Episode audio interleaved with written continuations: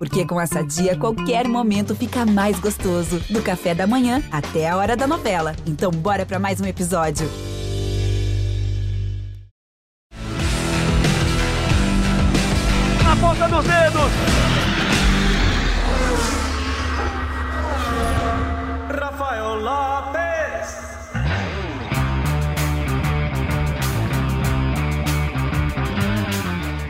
Sempre voando baixo, amigos da velocidade, amigos do GE.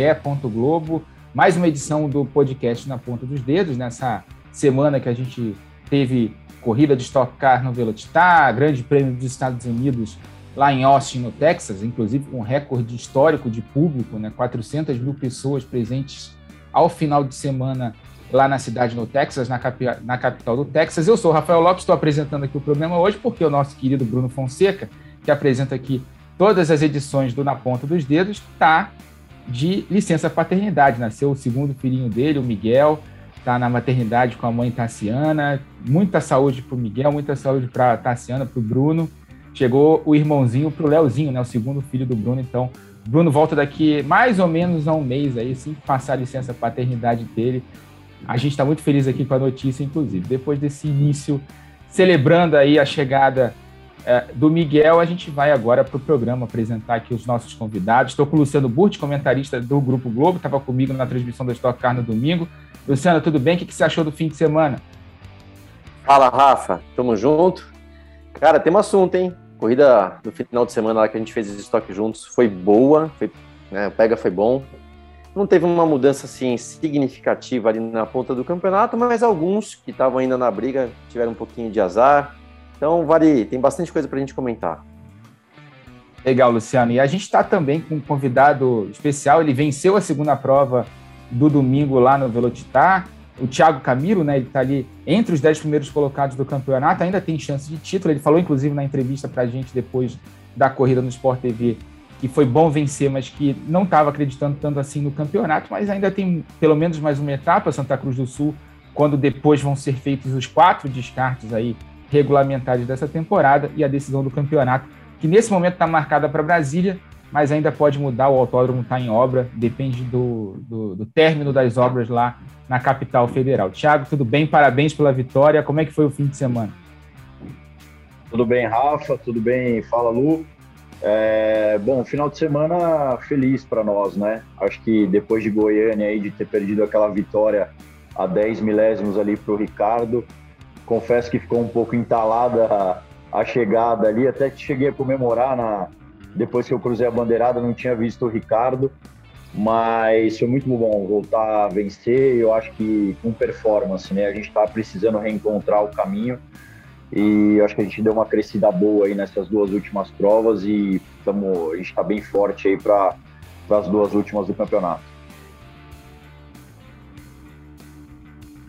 E se você levar em consideração né, que a vitória, o líder do campeonato hoje é o Gabriel Casagrande, que está numa equipe ali associada com a, com a equipe Matheus, né, você corre pela equipe do Andréas, tem a equipe do Rodolfo e tem a equipe associada ali com a Vogel também. São, os três, são três carros ali, mais ou menos. Se você levar isso em conta, é um bom é, presságio aí para esse fim de temporada também, né? Vocês estão crescendo no, nessa parte final.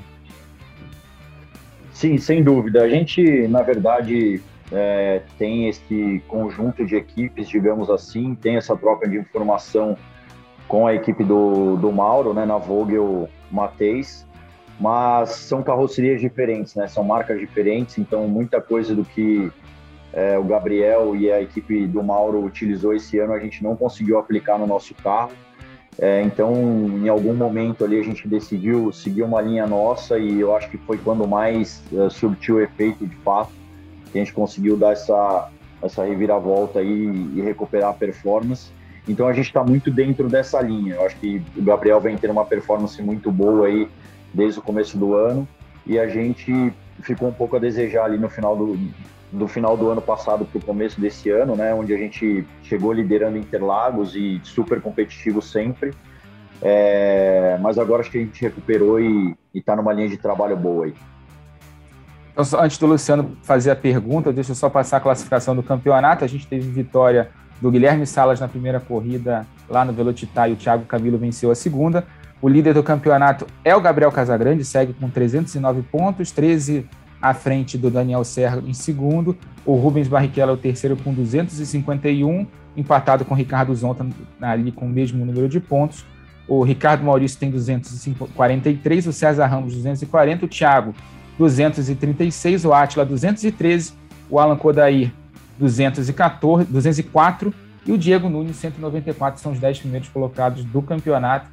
A próxima etapa é em Santa Cruz do Sul, né, no fim do mês, é, no fim do mês de novembro, né? Então a gente vai ter ali a decisão é, exatamente dos pilotos que vão decidir o título na última etapa, que nesse ano são duas corridas e não tem pontuação dobrada, ao contrário dos últimos anos, como a gente teve na Stock Car, uma última etapa com apenas uma corrida e pontuação dobrada. Nesse ano é o mesmo formato para todas as corridas, duas baterias, né, duas corridas ali de 30 minutos mais uma volta e a pontuação valendo da mesma forma também na decisão do campeonato, Luciano. É isso aí, Rafa. Essa é, é uma mudança importante, porque eu até vou te falar, né? Eles, eles faziam aquela pontuação dobrada na última etapa para não deixar o campeonato acabar antes da última etapa. Mas era muito forçado, né? Você tem o Thiago mesmo, até uma pergunta que eu vou fazer, ele meio que já respondeu um pouco. O ano passado, a equipe do Thiago, eles começaram muito à frente. Ele e o César Ramos tinham tudo para vencer o campeonato. Chegou em Interlagos. Eu, eu lembro falando, Thiago, Camilo agora finalmente vai vencer o campeonato e não deu certo, e muito por essa questão do, da pontuação dobrada. Eu não acho correto. Então, o que vai acontecer esse ano vai mais ao encontro da competitividade da categoria. E falar para o Thiago, então, justamente, né, ele falou já um pouquinho da diferença de carroceria, né? Ele é Toyota, o Casagrande é Chevrolet, mais ou menos dentro da mesma equipe, vai, dentro do mesmo guarda-chuva. É, o Mauro Vogel, o Thiago, conhece até melhor do que eu. Eu trabalhei com o Mauro acho que dois anos, cara. Fantástico, né? O Mauro é um cara que entende muito. O Thiago ganhou várias corridas com o Mauro. Óbvio que o Mauro também é, uma grande, é um grande reforço para Casa Grande. Mas, Thiago, é, sem querer ser muito técnico, né? Pra gente ter um papo até um pouco mais amplo, aonde você acha que se perdeu isso aí? Que vocês começaram muito bem o ano passado, tinha uma liderança até que parecia que realmente era o teu ano e acabou desandando no final. Teve algum motivo, assim, que você já explicou um pouquinho?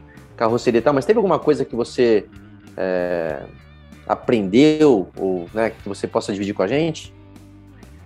Tem, tem sim. É, eu acho que o ano passado o que a gente viu, uh, principalmente depois do, dos acionamentos aí de, de pacotes aerodinâmicos e técnicos da categoria, foi que o Chevrolet conseguiu reverter uma vantagem que o Toyota tinha e aí gerou-se um equilíbrio e o campeonato se manteve até o final do ano ali uh, com uma disputa muito intensa entre as marcas, né? E esse ano uh, começou um pouco diferente. Nós tivemos mudanças técnicas, principalmente no carro da Chevrolet, e aí não vale a pena a gente ficar aqui entrando muito do lado técnico, como você falou, até porque uh, os ouvintes talvez não compreendam muito bem o que são essas mudanças, mas houveram mudanças técnicas no Chevrolet que fizeram com que a Chevrolet começasse o ano melhor que a Toyota, né? E os pacotes aerodinâmicos uh, e técnicos de Toyota acionados já na terceira etapa não fizeram tanto efeito, né? Mesmo os carros da Chevrolet com lastro e o Toyota com esses pacotes, a gente não conseguia performar igual uh, e ter o mesmo desempenho que o Chevrolet. Isso a gente consegue ter uma comparação muito clara quando se tem duas marcas dentro de uma mesma equipe né? A gente sabe o que funciona para um não funciona para outro. Uh, e a gente consegue comparar isso pelos dados que a gente tem, as informações que a gente tem através da telemetria. Uh, e aí, com esses três pacotes uh, ativos, não tinha mais, na verdade, saída, e a gente vem buscando novas alternativas é, desde aí do, do começo do campeonato que a gente não consegue performar. São linhas diferentes do que a gente está acostumado a utilizar, depois daquele ano de 2019, que eu fiz seis poles e venci seis corridas no ano, a gente traçou uma linha de trabalho que a gente conseguiu carregar até 2020 e 2021 a gente se viu é, precisando se reinventar. E aí eu acho que a gente agora conseguiu consolidar aí uma, uma linha de trabalho que a gente está aplicando, aplicou em Goiânia, funcionou, aplicou agora no Velocitar, funcionou de novo. São duas pistas com características diferentes, então acho que a gente vai conseguir carregar isso para as próximas pistas com performance e também pensando no ano que vem, né? Porque a gente não acredita que deva ter algum tipo de mudança técnica radical que vai interferir nessa linha de trabalho nossa que a gente vem desenvolvendo esse ano. Então a ideia é terminar esse ano bem, já que a gente está um pouco longe da disputa do título, e principalmente começar o ano que vem muito forte nessa disputa. É, Tiago, você falou sobre a questão de ter dois carros, dois, as duas marcas de carro dentro do, da, do mesmo guarda-chuva, né? Vocês poderem comparar ali o desempenho tanto do Cruze quanto do Corolla. É, como é que você está vendo nesse ano, né, na segunda temporada desse formato, desse pacote, com as montadoras se envolvendo, né, com carroceria diferente, né, com mais, né, de, sem ser a fibra, né, agora a, usando a lataria mesmo do carro de rua. Como é que você está vendo isso? Hoje Está bem equacionado os dois carros? Os dois carros estão bem é, equilibrados ali em termos de desempenho? Como é que você vê isso hoje na Stock Car? Olha, primeiro, é, ser bem transparente aqui, dizer que é um desafio muito grande para uma categoria competitiva como a Stock Car conseguir nivelar os carros 100%. A gente, quando fala de Stock Car, fala de um, dois décimos, você perder cinco, seis ou até dez posições, né? Lá agora no Velocitar eu classifiquei em quarto ou um décimo da, da pole. Então a competitividade, para quem acompanha, sabe, é extremamente competitivo o nível dos pilotos, o nível das equipes. Então essa equação é muito difícil. O que a gente vê hoje é que mesmo a Toyota com esses três pacotes ativos, a gente na maioria das pistas não consegue performar igual a Chevrolet. É, embora esteja próximo, a gente viu agora no, no Velocitar o, o Salas fazendo a pole e os carros da Chevrolet com esses três packs uh, acionados. Né? O que, que eu quero dizer com isso? Se a Chevrolet estivesse na mesma condição que nós, ou se nós estivéssemos na mesma condição que a Chevrolet, é, eu acredito que essa distância seria um pouco maior. Então, o que eu posso dizer é que a gente está próximo é, com esses pacotes, com altura mínima mais baixa, é, com os pacotes aerodinâmicos ativos, a gente está um pouco mais próximo da Chevrolet agora, mas no, na minha opinião ainda falta um pouco, porque você vê os carros que têm peso e costumam performar, é, que são as equipes de ponta, é, o Ricardo Maurício, o Daniel Serra, o próprio Casagrande, quando eles não têm peso, eles conseguem performar melhor que a gente. Quando eles têm peso, eles estão muito próximos. Então, tendo esse lado da competitividade, na minha opinião, falta um pouquinho ainda, mas com certeza está muito mais equacionado do que no começo do ano. Luciano. É, o que o Thiago falou é muito isso, né? É, ele como piloto, ou qualquer outro piloto, você sempre quer ter o melhor, mas é, ele falou muito bem que para a categoria é um baita desafio. Se você pegar, vamos fazer corrida aqui de kart indoor, né? Você vai falar, ó, são todos os mesmos chassi, tudo de pneu zero, todos os mesmos motores, a gente passou os motores. A hora que você colocar, na pista, cada um vai se comportar de um jeito, vai ter diferença lá de um dois décimos, que essa é a diferença que ele falou também. Um décimo você está largando em quarto. Eu concordo com ele. É, dá para ver que o Chevrolet tem uma vantagenzinha. No caso lá da equipe do Meinha, né, que tem o Daniel e o Ricardo, mesmo com peso, além de ser Chevrolet, o Meinha também tem uma equipe que pô, é, é para mim a melhor do grid. Então, tem outra coisa também que soma a favor da Chevrolet nessa hora. Mas é isso, né? Eles estão se esforçando, o equilíbrio é grande. É, eu realmente torço para que seja até uma questão meio variada de vencedores, né? Aparentemente, esse ano, se for dar minha opinião agora, o Casagrande acho que vai levar o título. Então, seria mais um, um título para a Chevrolet. Mas eu torço até para a Toyota vencer também, para justamente ter isso, questão de equilíbrio, questão de competitividade, que a, gente está aqui, né, Rafa, do lado de fora, a gente quer ver isso, né? Não quer ninguém passeando lá e sim o bicho pegando. É, eu brinquei na, só, num outro só, podcast. Fala, Luciano. Só complementando Thiago, aqui, ô, Rafa, a, a essa resposta do Luciano, que eu achei super válida. É, o que a gente viu em 2020 no desenho do campeonato foi a Toyota começando o campeonato muito bem e depois que esses packs foram acionados, a Chevrolet conseguiu reverter toda a vantagem que tinha e de certa forma chegar equilibrado no final do ano. O que a gente viu esse ano não foi essa inversão entre as marcas, a Toyota não performa mais que a Chevrolet sobre os carros que têm peso e os carros que têm o pacote aerodinâmico e técnicos. A gente vê que tem um equilíbrio. Então, fez muito mais efeito ano passado os pacotes para a Chevrolet do que esse ano para a Toyota. Isso é visível, né? Tá igual, tá, mas essa inversão para a gente conseguir recuperar o tempo perdido no começo do campeonato não aconteceu esse ano. É, então, de fato, é, eu acho muito válido o que o Luciano falou é, e eu torço para que o ano que vem isso seja entendido dessa forma também, porque são dois anos aí que a gente vem lutando, principalmente nessa fase final de campeonato, por uma igualdade técnica que não houve no ano passado. E mais uma vez, tá? Eu entendo como piloto o desafio, mas eu tenho que defender também que a gente está ali para buscar o melhor e para tentar a melhor equação possível. E, e até para completar o que vocês falaram, né, eu lembro que a gente está vindo de dois anos aí bem complicados, com pandemia e sem atividade em pista durante muito tempo, inclusive no início desse ano, a, a, o início da temporada da Stock foi atrasado por causa da, ainda dos efeitos da pandemia, a gente pegou ali a segunda onda. No ano passado, quando a temporada ia começar, no final de semana que a temporada ia começar, foi tudo suspenso aqui no, no Brasil, justamente por causa uh, da Covid-19. Então, todos os testes que estavam programados para fazer nesses dois carros, para tentar equalizar esses dois carros, foram meio que suspensos e foram feitos ao longo da temporada. Então, naturalmente, com o ano normal que está se desenhando para 2022, a expectativa é que, pelo menos ali na, a, a Vicar consiga fazer uma pré-temporada e consiga encontrar uma fórmula para equalizar é, esses carros aí e já começar o ano de uma forma mais equilibrada. A gente lembra, nesse, nessa temporada a gente ainda tem Santa Cruz do Sul no dia 21 de novembro, né? Voltando ao calendário, ano passado não teve corrida lá. E Brasília em 12 de dezembro, já falamos no início, né? Está programado para lá, mas as obras começaram agora, né? Na semana passada. Tem que ver se vai dar tempo para o autódromo estar tá pronto. A Stock já trabalha com duas, pelo menos, alternativas, pelo que eu soube, Curitiba e Interlagos para a última etapa do ano. Ah, para o ano que vem, eles a categoria também anunciou o calendário nesse fim de semana, é, não o calendário das etapas, né, das praças que vão receber a categoria, mas as datas.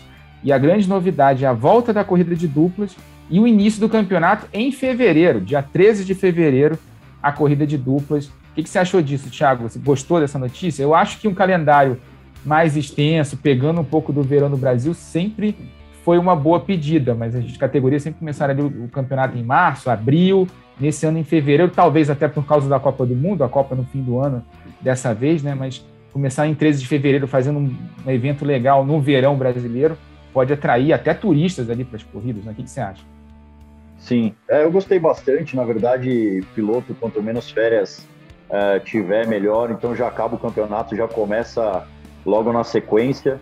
É, e a volta da corrida de dupla, que sempre foi aí uma, uma atração à parte na Stock Car, muitos pilotos interessados em, em vir participar da corrida. Eu já estou correndo atrás aí de, de trazer meu, meu convidado, de entrar em contato, fala com um, fala com outro, porque é uma prova super importante, né? A gente está falando da competitividade da categoria, uma prova que vale pontos aí como uma já pode normal. revelar algum nome, Thiago? Já pode revelar algum nome? Posso, posso. Eu, eu corri uh, em, em, duas oportunidades com dois pilotos diferentes. Um foi o Lucas de Graça e o outro foi o Nico Miller. Os dois, coincidentemente, são pilotos uh, da Audi, né? O Lucas era piloto da Audi. É, e outro que eu ia correr no ano passado com, com esse carro, que eu já estava fechado é, por conta de calendário, não consegui trazer o Nico, era o João Paulo Oliveira. Então eu tô ali naquela naquela fase de, de conversar com um, conversar com outro, para entender também as particularidades do carro que cada um anda. É muito difícil você trazer um piloto que foi piloto de DTM, que está acostumado com um carro que gera downforce, é, ou um piloto acostumado mais com um carro de fórmula, porque esse carro é um carro totalmente mecânico, é um carro que não tem pressão aerodinâmica, muito difícil de guiar, é, demais, então esses pilotos estão acostumados com tecnologia lá fora e chega aqui não tem nada, não tem ABS, não tem controle de tração. A gente sabe que os carros que eles andam lá são muito mais tecnológicos. É, talvez também pensando até um pouco mais para o lado da, da Stock australiana, que é um carro um pouco mais, mais parecido, contactar algum piloto de lá. É, então estou mais para essa linha, mas eu achei muito bacana a volta da, da corrida de duplas e também gostei do calendário. Luciano, a gente lembra que corrida de duplas, as, as outras vezes que a categoria realizou foi ali no, já no início da temporada europeia, né, batendo data para a temporada europeia, e dessa vez, em 13 de fevereiro, você foge do, das, das, categorias europeias e acho que só a NASCAR que começa ali a temporada em fevereiro com as 500 milhas de Daytona. Então, para você trazer convidados de renome, fica mais fácil, né? Fica, mas o, o Thiago falou uma coisa agora que é importante, tá? É, o carro da Stock que eu conheço era um carro fácil de guiar. Se o carro tivesse bem acertado, não tinha muito segredo, meu. Freia, vira, acelera. E dá para ver que esse carro, que é o carro novo, carro desde o ano passado, que nem ele falou, que perdeu muita pressão aerodinâmica, é um carro complicado, né? Carro alto, carro que mexe bastante em freada, traseira é solta, é, tração também não é boa, é ruim de curva de alta, ruim no sentido, né, daquilo que a gente busca como performance. Então, é verdade, tá? Não é qualquer piloto que vai chegar aqui sentando e acelerando, virando bem. Então, é mais um desafio. É bom sim a data, acho, acho muito bom ter a corrida de dupla, sempre foi legal. A data faz todo sentido, mas precisa realmente pensar qual que é o tipo de piloto que vai andar bem nesse carro. É a questão, né, de você ter uma corrida que vale pelo regulamento, vale como uma corrida do campeonato, né, uma corrida simples, né, ainda não está revelado ainda qual vai ser o formato, qual vai ser a duração da corrida, qual vai ser a pontuação, né, o que, que isso vai influenciar no campeonato de cada piloto, mas a gente tem, lembrando que é, os campeonatos são decididos, né, os treinos a gente teve no sábado passado no que um 28 pilotos no mesmo segundo, né, esse equilíbrio todo que a categoria tem, um ponto para lá, um ponto para cá, pode acabar decidindo o campeonato e a corrida de duplas acaba influenciando nisso, né, Thiago?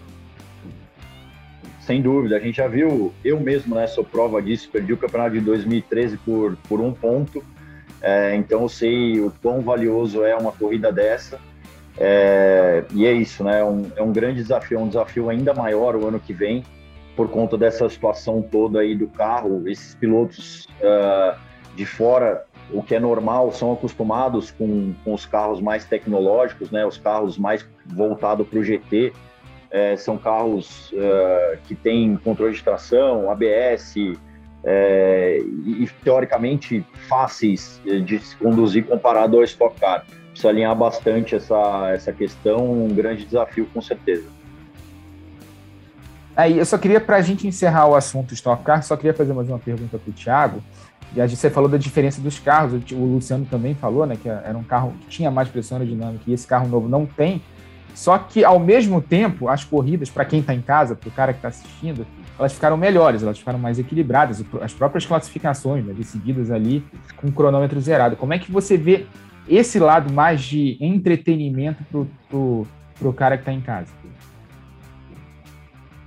É, quando você tem um carro que é menos aerodinâmico, né, que gera menos pressão aerodinâmica, com menos downforce, você consegue de fato é, andar muito mais próximo, não perde tanta tanta performance em curvas de alta, não, não precisa ficar se preocupando tanto em ter uma certa vantagem para não consumir tanto pneu. É, e isso acaba trazendo mais disputas, né? A gente não pode também esquecer que é o segundo ano do carro, né?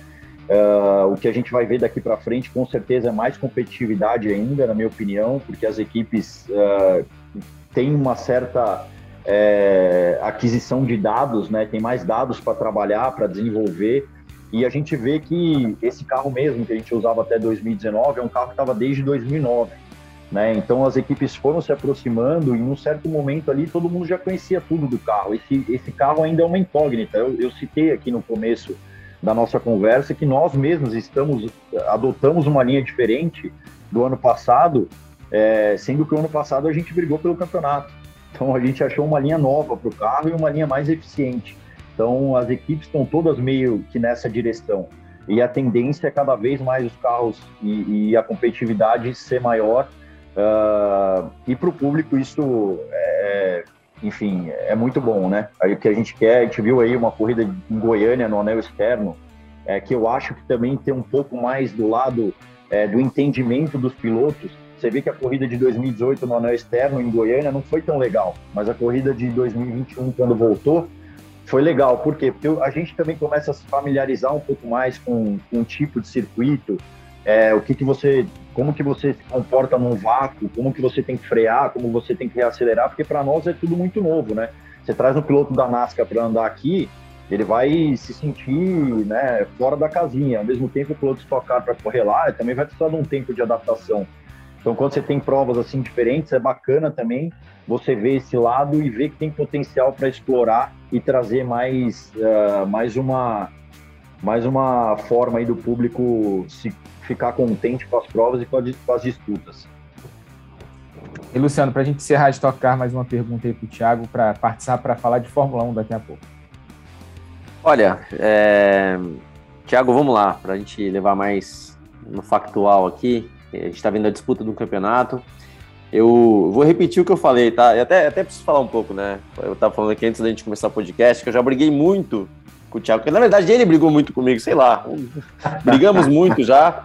E, e, a gente, depois, até, até por conta do Thiago, a gente teve bater um papo tal, se alinhou, gosto muito dele. E, e, te falo, cara, você é um cara que realmente merece vencer esse campeonato. Não é certo você não ter vencido um campeonato ainda, pelo número de vitórias que você tem, pelo que você já fez no estoque. Saiba que eu torço por isso. Não é esse ano que vai acontecer, na minha opinião, mas eu te pergunto exatamente, quem que você acha que leva? A gente está vendo essa briga aí do Casagrande, que está próximo de você, na, na, mesma equipe, vamos chamar assim, uma equipe semelhante. Mas tem o Daniel Serra, que é aquele cara que corre só pelo campeonato, né? não é um cara preocupado muito com a corrida, focado na vencer, em vencer o campeonato. O Ricardo Maurício, que estava super bem, teve essa batida na corrida 2, já vejo ele meio de fora. Quem que você acha que leva então esse ano? Olha, bom, primeiro que essas brigas aí eu tenho certeza que era muito mais por conta da idade, talvez, quando a gente se encontrava lá nas pistas, na estoque e dividia as freadas ali, eu era muito mais novo, né, Lu? Eu tinha ali, comecei na estoque com 18 anos de idade, enfim, tô até hoje. É, tô até hoje. E acho que era um pouco de falta de experiência também, um pouco de saber a melhor maneira de conduzir as coisas, mas que bom que hoje deu tudo certo. Também sou super fã aí da tua carreira, você sabe disso, já comentei isso com você. E, bom, sobre o campeonato, eu acho que os dois, o Daniel, tanto o Daniel quanto o Gabriel, são muito parecidos em termos de comportamento dentro da pista.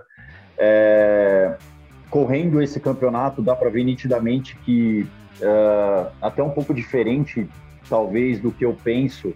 Eles não se preocupam tanto em brigar por vitórias, eles se preocupam mais em somar o maior número de pontos. Não sei se isso é certo ou se é errado, talvez para um campeonato como esse seja ali ideal, né? É, somar o maior número de pontos e abrir mão de vitórias. Eu, eu não consigo entender isso, mas é, a gente vê dentro desse campeonato de Stock Car, desde que esse sistema foi implementado, que só ganha campeonato quem faz isso, quem abre mão de vitória e briga por, por pontos, né? E está sendo assim esse ano. Eu vejo uma briga muito acirrada nessas duas últimas corridas. É... E uma coisa que, assim, de repente esteja talvez um pouco mais ao, ao ponto favorável para o Daniel, é que a última corrida talvez ele sem peso possa ter alguma vantagem em Interlagos, se, foi, se for concretizado em Interlagos. Eu acho que a equipe do Meinha tem um acerto muito bom para essa pista. O ano passado a gente sofreu com isso aqui também, eu disputando o campeonato com o Ricardo Maurício. É, ele ganhou a corrida com muita vantagem aí para o segundo colocado, que foi o Ricardo Zonta, que também é da equipe do Meinha. É, então é difícil de apontar um favorito, é muito difícil. Por outro lado, também o Gabriel venceu a corrida de Interlagos esse ano. É, eu acho que vai ser, vai ser muito disputado esse final de campeonato, principalmente pela postura dos dois. Né? Os dois vão correr Santa Cruz também para marcar ponto, é, cada um vai fazer o seu ali. E, e Santa Cruz também é, uma, é difícil você opinar, porque é uma pista que a gente nunca andou com esse carro. O asfalto está extremamente abrasivo. É, vai ser um desafio muito grande para nós lá. E, e, é difícil saber quem vai estar melhor ou pior. Com essa competitividade aí, a gente viu o Daniel lá no Velocitar, tem o, o Daniel e o Ricardo, né? Daniel, o Ricardo venceu três corridas em Goiânia, na etapa que tiveram quatro corridas. Chegou no Velocitar e largou em 13 terceiro, 12 segundo. Ou seja, fazer qualquer previsão na Stock Car é muito complicado, muito difícil. E a gente tem no dia 21 de novembro a última etapa, entre aspas, da temporada regular da Stock Car, né? a última etapa antes dos descartes, né? dos quatro piores resultados, para sim a gente ter a decisão lá em dezembro, de novo, marcada para Brasília. Eu torço para que seja em Brasília, porque seria no anel externo, e a gente já viu corridas espetaculares nesse ano no anel externo, tanto em Curitiba quanto em Goiânia mas é, pelo que eu vi das obras, não estou muito otimista, não. Interlagos é um palco sempre muito legal para a decisão, se vier realmente para Interlagos, vai ser um palco super legal para a gente ter a última corrida da Stock Car nessa temporada. Agora vamos falar um pouquinho de Fórmula 1. Nesse fim de semana, Grande Prêmio dos Estados Unidos. Todo mundo achava que a Mercedes era a favorita, todo mundo falou antes da corrida que a Mercedes ia sobrar lá em Austin. A Mercedes tinha ganho todas as provas, menos uma, desde que foram é, inseridos os motores híbridos na Fórmula 1 em 2014 o Kimi Raikkonen quebrou essa sequência em 2018. E o que a gente viu foi uma Red Bull bastante forte e uma disputa muito legal nesse fim de semana entre o Hamilton e o Verstappen, com questão de estratégia. A gente vai falar disso nessa parte do programa. Luciano, o que você achou da corrida? E vem cá, a Mercedes comeu mosca ali na estratégia do, do Hamilton no início da corrida? Rafa, acho que não, sabia? Eu acho que não, porque é aquele negócio, cara. Geralmente leva vantagem quem tem o carro mais rápido no final de semana. A Mercedes vinha numa tocada de ter um melhor carro e jogou várias oportunidades fora, né? Monza foi assim, Sochi foi assim. Então, eles, eles na verdade estavam desperdiçaram ótimas oportunidades. A RBR era mais rápida, o Verstappen largou na pole com uma certa vantagem e só deu essa certa briga com o Hamilton, de parecer até que a Mercedes pode ter vacilado, porque o, o Verstappen, na verdade o Hamilton largou bem, né? É nem que o Verstappen largou mal, o Hamilton largou bem, assumiu a ponta, e aí foi a vez da RBR de ter que mudar alguma coisa para ser diferente.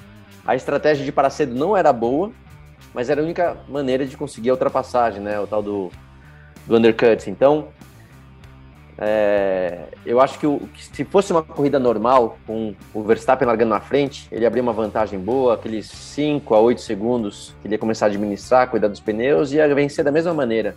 Então, não acho que a Mercedes errou. Pelo contrário, a Mercedes, é, o Hamilton principalmente, né? Ele sempre consegue fazer algo. Se você vê o desempenho dele, né, de pneu usado com o Bottas, e o Bottas é um grande piloto, mas, pô, o Hamilton faz coisas que realmente o cara é diferente. Então, é, o, o, mérito desse final de semana de ter dado uma certa competitividade, parecer que a Mercedes estava ali no jogo, foi por conta do Hamilton. Mas, na verdade, a RBR foi superior, o Verstappen fez uma baita corrida, então o resultado foi aquilo que era realmente merecido.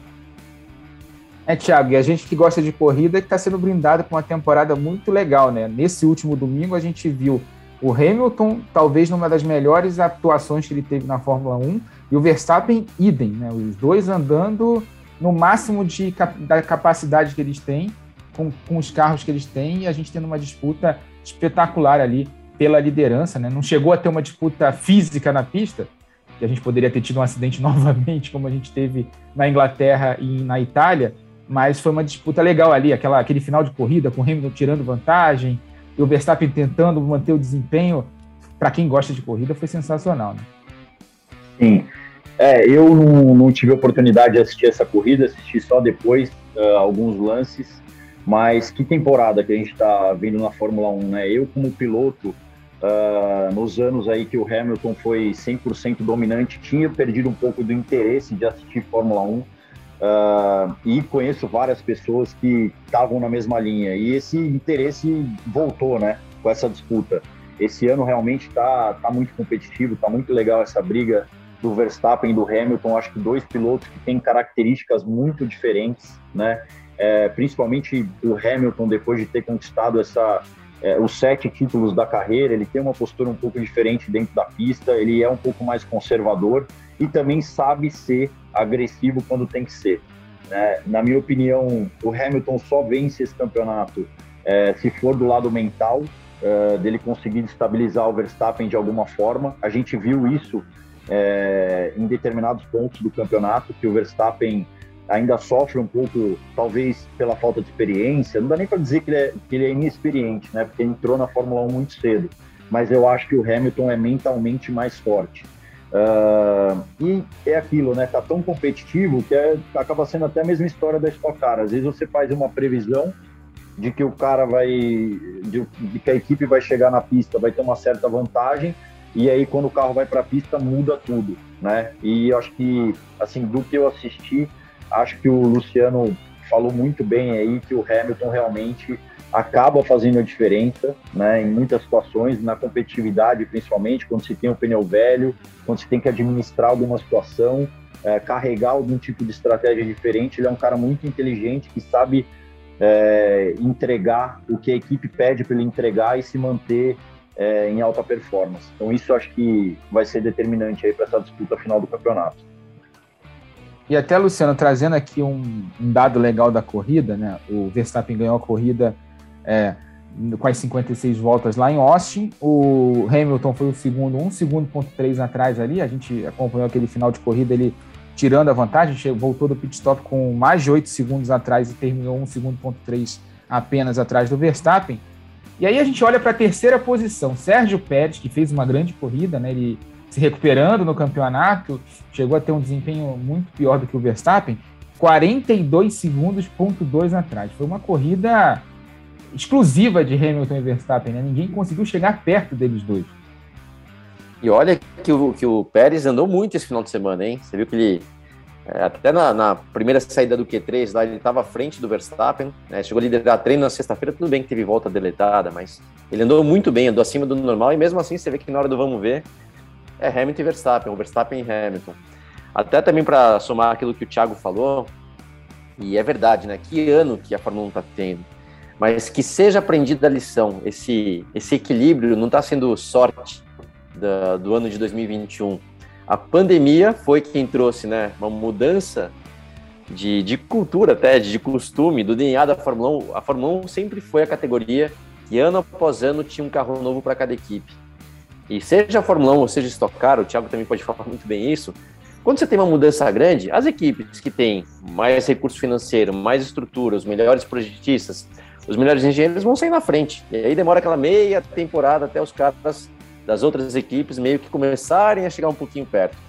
Com a pandemia, as equipes estão com o mesmo carro do ano passado, apenas algumas modificações, e aí o equilíbrio está aí. Então, eu acho que serve como aprendizado para a Fórmula 1 é, parar com essa história de cada ano que passa um carro novo, começa a fazer, de repente, campeonatos com dois anos o mesmo carro, três anos o mesmo carro, agora em 2022 vai ser um carro completamente novo, eu acho que não deveriam ter uma mudança significativa já para o ano seguinte. Espera um pouco, deixa equilibrar o jogo. E se fala tanto, né? Muda pneu, muda asa, muda isso, muda aquilo, que vai melhorar. Nunca melhorou. A Fórmula 1 sempre foi desequilibrado. E isso, na verdade, foi um grande equilíbrio. Então, é, que seja assim, mas completando o que você perguntou, Rafa, é, o Verstappen e o Hamilton realmente estão numa outra, numa outra liga. Não tem concorrência para eles. O que a gente tem que torcer para o ano que vem quem são os caras que podem estar nessa briga? Na minha opinião, são mais dois.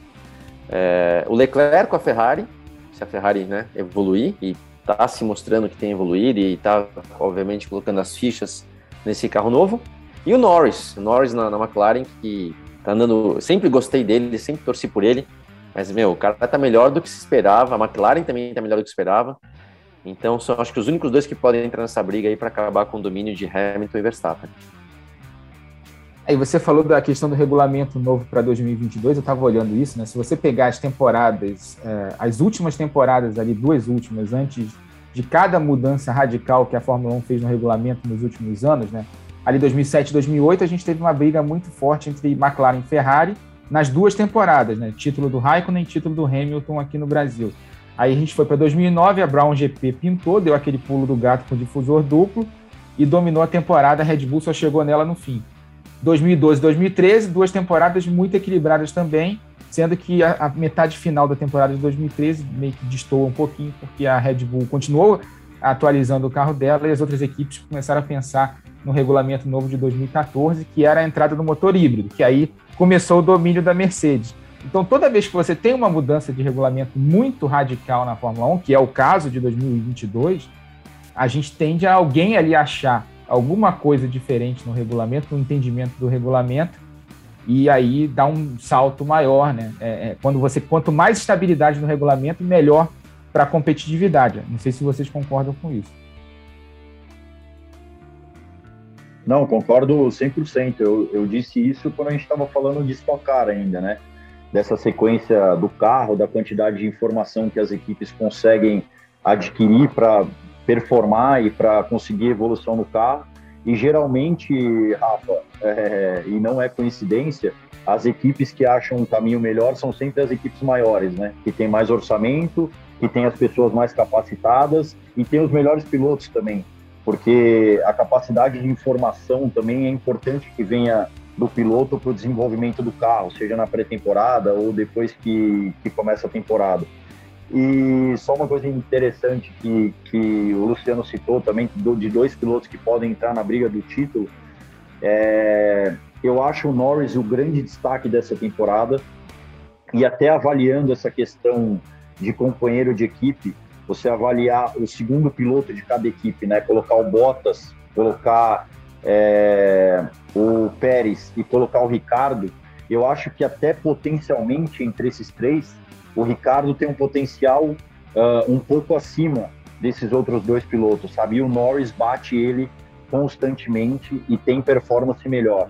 Então, eu acho que o Norris realmente. O Leclerc também, eu gosto muito do Leclerc, mas eu acho que o Norris é, pela idade, também pela, pela experiência que ele tem, pouca experiência que ele tem, ele é um cara acima da média que seria legal, de repente, ele ver, é, ver ele disputando numa mesma equipe com o Verstappen, por exemplo, ou com o Hamilton. Seria muito interessante.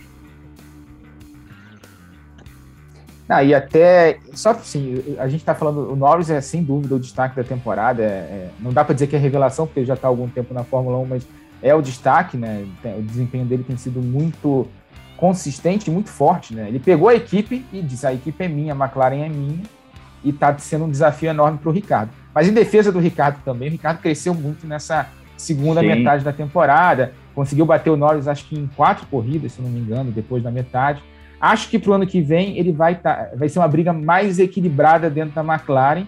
E se a McLaren conseguir acertar a mão no carro, pode ser sim que brigue lá na frente. Aliás, é o que a gente está todo mundo torcendo. Né? A Mercedes a gente sabe que já está de olho no carro do ano que vem. A última atualização foi em Silverstone, não trouxe mais nada, mexeu no motor, que vai ser o mesmo para o ano que vem. Então, essas atualizações acabam servindo também para a próxima temporada. Mas a, a, acho que a minha grande expectativa, Luciano, é que a McLaren venha mais forte no ano que vem nesse trabalho de reconstrução que o Zac Brown tem feito lá e tem feito de forma muito é, eficaz, né, muito eficiente dentro da equipe. É, o que eles podem ter uma pequena desvantagem, Rafa, é exatamente o que você acabou de falar da Mercedes, né? Mercedes, Ferrari, é, muito cedo já desviaram todo o foco, toda a atenção para o carro 2022. A RBR nem tanto, porque eles precisam vencer um campeonato, né? Para pagar a conta e são muitos anos sem vitória, então eles estão focados nesse ano. Óbvio que estão desenvolvendo 2022, óbvio que estão, mas não com o mesmo foco que a Mercedes e que a Ferrari. E a McLaren também foi uma equipe que investiu muito nesse ano, até porque eles tiveram a, a mudança de motor e precisaram né, mudar o carro. Então eles também, pela evolução que o carro teve, você vê também que eles focaram bastante em 2021.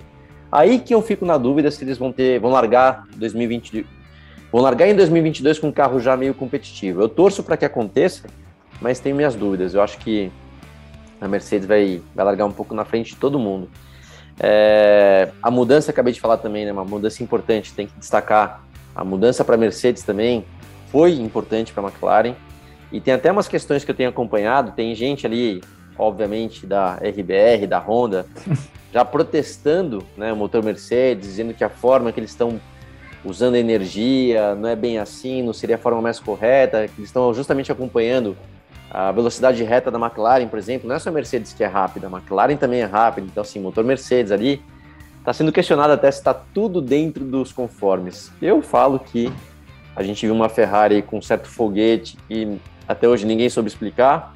Eu duvido que a Mercedes faria algo nesse caminho, tá? Para mim, eles estão realmente com um motorzaço e, e para a McLaren foi bom. Torço para que a McLaren se dê bem ano que vem, mas aposto que a minha aposta é que a Mercedes vai largar na frente. Ainda tem a questão, né? Você falou da, da, da, Mercedes, né, Luciano? Ainda teve a questão da suspensão traseira, né? Que eles conseguiram atualizar, é, otimizar o uso do amortecedor, conseguir baixar a traseira nas retas e aí aumentar a velocidade de reta. Outra coisa que a Red Bull estava questionando, né? Que seria uma forma legal, né? Dentro do, das regras do regulamento, de emular a suspensão ativa, né?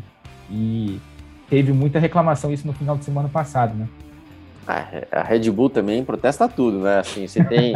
é meio comum na Fórmula 1 você protestar, até na Stock Car, às vezes tem protesto de alguma coisa, né? Limitado, óbvio, mas tem também. Agora, a Red Bull, cara, os caras protestam em tudo. É, faz parte do jogo. De novo, a Mercedes, né? Você vê realmente, né, Rafa? Você falou bem, no começo do ano eles começaram atrás, né? Você vê até pela, pela antiga Racing Point, né? Que, que também teve essa mudança no carro é, como atrapalhou o rendimento deles, né? Era o carro, a Racing Point era o, o melhor, o terceiro melhor carro do grid ano passado e agora a Aston Martin, que é a mesma equipe, mesmo carro, é, começou no bem atrás. Então a Mercedes teve que se recuperar, se recuperou. A equipe é fantástica, né? Eles têm assim, desde que compraram a Brown, É, investiram muito, né? Os engenheiros que eles têm, os projetistas, é uma equipe assim, a equipe mais completa realmente. Então, é, por isso que eu falo, né? Torço. Quem não quer ver a McLaren andando de novo ali brigando pela, pela, pelo campeonato, não só por vitórias, né? McLaren aqui no Brasil sempre vai ter aquela coisa do Senna, cara. Né? Infelizmente hoje é um carro cor de cor de mamão, que não parece nada com aquele carro McLaren que a gente conhecia, mas, mas é a McLaren, então acho que todo mundo aqui torce para ver esse carro na frente. A Ferrari é sempre a Ferrari, também todo mundo, né? no mundo inteiro, independentemente do país que você vá. Vou tirar a Holanda hoje em dia, mas você vê pelo menos metade ali da, da arquibancada de vermelho, então óbvio que a gente torce também para a Ferrari estar. Tá... Eu pessoalmente tenho, óbvio, um, algo especial pela Ferrari. Mas vamos ver, cara. Vou torcer principalmente para que esse regulamento funcione. Quantas vezes foram feitas mudanças? Lembra o pneu, vou chamar de pneu raiado, né? Reduz pressão aerodinâmica, não, volta a pressão aerodinâmica, controle de tração, não, tira o controle de tração. Faz... E nunca nada funcionou de verdade. Eu espero que agora esse carro 2022 faça pelo menos metade do que está prometendo. Se fizer metade já é um bom caminho, mas vamos esperar para ver. É, e, e, e, sobretudo, né, Luciano, toda vez que tem essa mudança, prometem que a turbulência para o carro que segue atrás vai diminuir, né? E nunca acontece. Sempre os projetistas dão um jeito de criar essa turbulência e dificultar que o carro de trás Mas... consiga seguir o da frente de, de forma próxima, né, né Thiago? Mas, Rafa, isso, cara, posso te dizer que é praticamente impossível um carro de Fórmula. Eles, Fórmula, eles nunca vão conseguir criar isso. A gente vê, de certa forma, um carro de turismo é, sendo prejudicado aerodinamicamente por um carro que vem atrás quando você anda muito, muito próximo e, e a quantidade de downforce que gera um carro de turismo é infinitamente menor que um carro de Fórmula 1. Então, por mais que eles tentem fazer isso, diminuir e tal, isso nunca vai ser visível, nunca vai, a gente nunca vai conseguir é, ter essa disputa do jeito que eles esperam, a não ser criar essas alternativas que já vêm se criando aí nos últimos anos.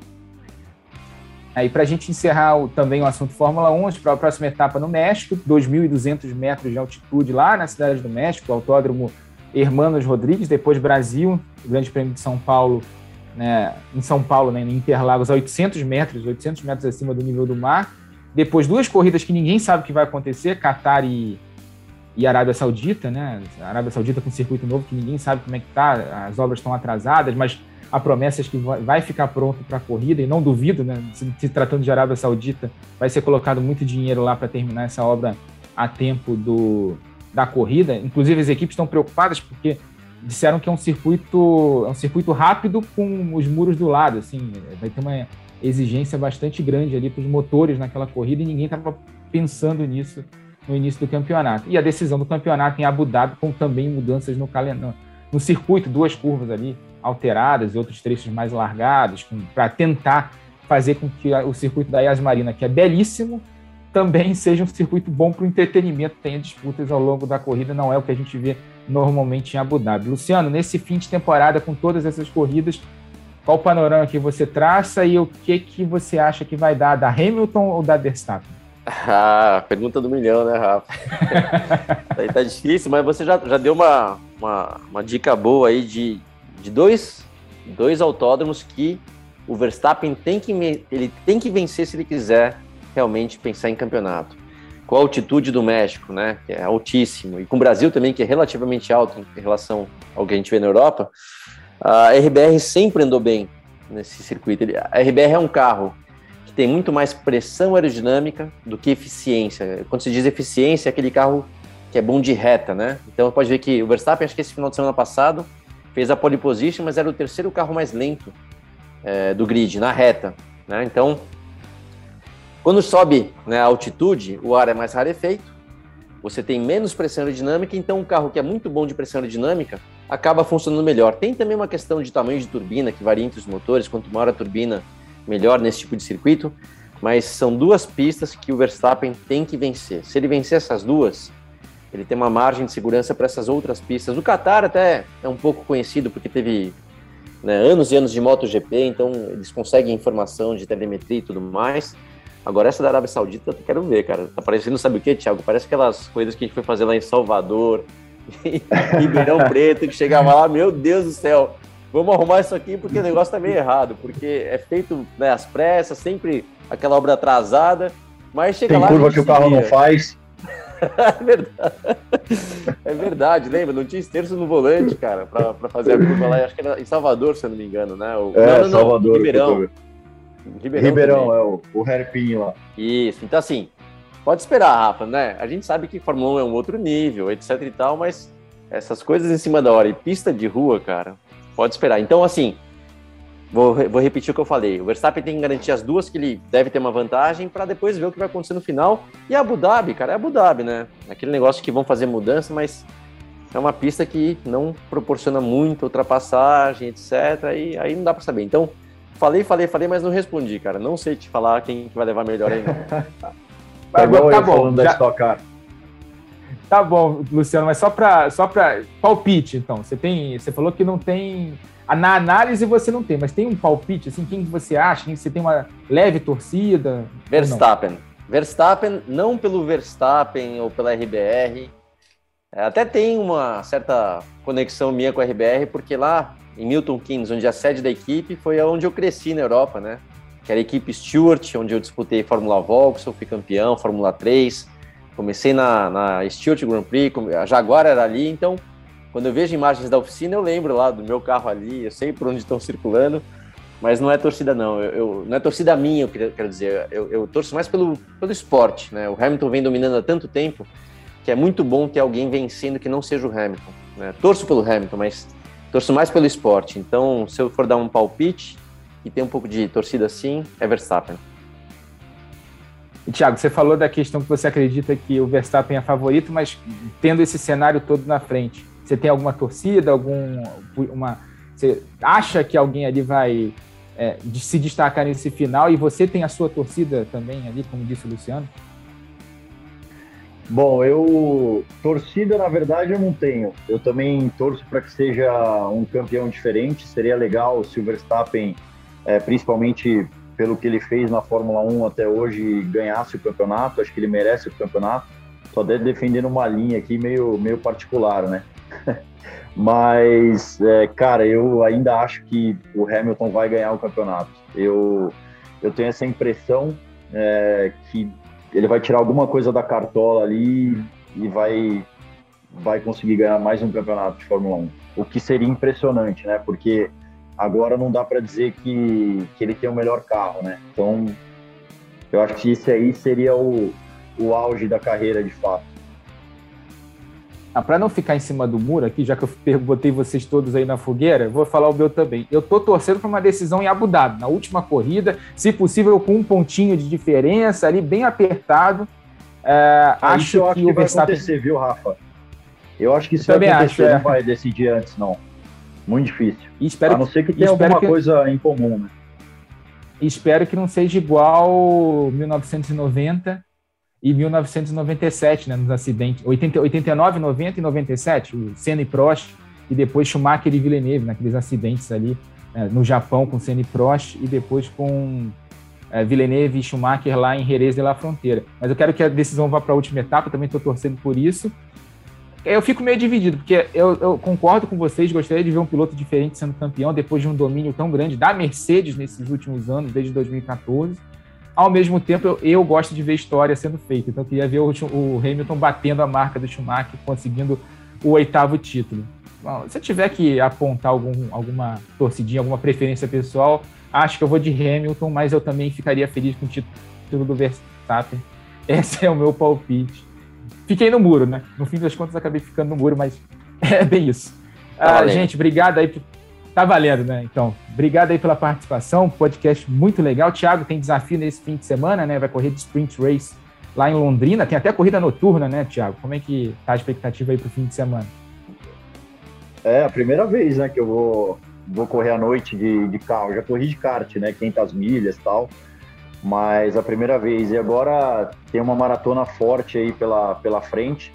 Vou estar no GP Brasil de Fórmula 1 também. Confirmei ontem minha participação na Porsche, na All Star Race. Vai ser uma corrida muito legal aí também, é, com todos os pilotos profissionais aí disputando lá na Porsche. Um regulamento todo diferente. Então, desafios grandes aí pela frente. E a estoque depois em Santa Cruz, numa pista nova. Vamos com tudo aí nessa reta final. Então, o Thiago aqui confirmando em primeira mão que vai estar na All-Star Race da Porsche. A gente trouxe essa notícia é, há duas semanas lá no Voando Baixo também, né? E o, e o Luciano confirmou aqui é, nesse podcast, também na transmissão lá da Porsche no Sport TV, que também vai disputar o Star Race, a Corrida das Estrelas, no GP do Brasil. Então a gente vai ter os dois, nossos dois aqui convidados do programa, participando dessa corrida aí. Disputa vai ser boa. Ah, é? Vai correr? Vai correr? Thiago, pode esperar que eu vou ainda dar, dar na sua porta ainda lá, velho. Não brinca assim, rapaz. Vai que acontece alguma coisa aí, vamos lembrar desse podcast aqui.